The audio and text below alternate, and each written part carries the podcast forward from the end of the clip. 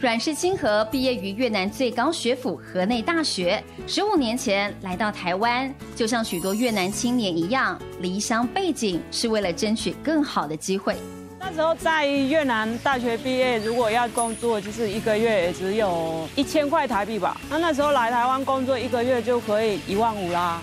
所以想说，就来这边工作三十六个月，我就可以回去越南退休了，就这样子。虽然一开始很满意台湾的薪水，但来台工作几年后，他开始思索自己的下一步该怎么走，想找更好的工作，却处处碰壁。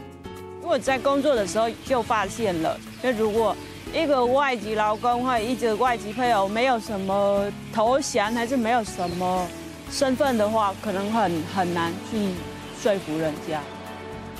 阮氏清河在家人鼓励与支持下，进入成大历史系攻读硕士，现在则是即将毕业的博士生。但因为半工半读，跟身为两位孩子的妈妈，日子过得非常忙碌。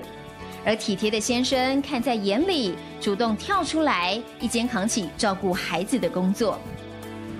当初他在找工作也有一点困难吧。那我就想说，那如果找工作有困难，那不如把这个找工作这段时间拿去充实自己，这样看他读起来还蛮顺的，就一直让他读下去，这样。现在的阮氏清河摇身一变，成为炙手可热的越南语老师，不仅出版越南语书籍，课程也满档。那比如我现在去教学的时候，我也鼓励大家，自己选择自己的路，然后要勇敢的走下去。从工厂作业员到博士，一直到现在为人师表，阮氏清河成功的开启机会大门。他也鼓励更多在台湾的越南同乡，勇于追求自己的精彩人生。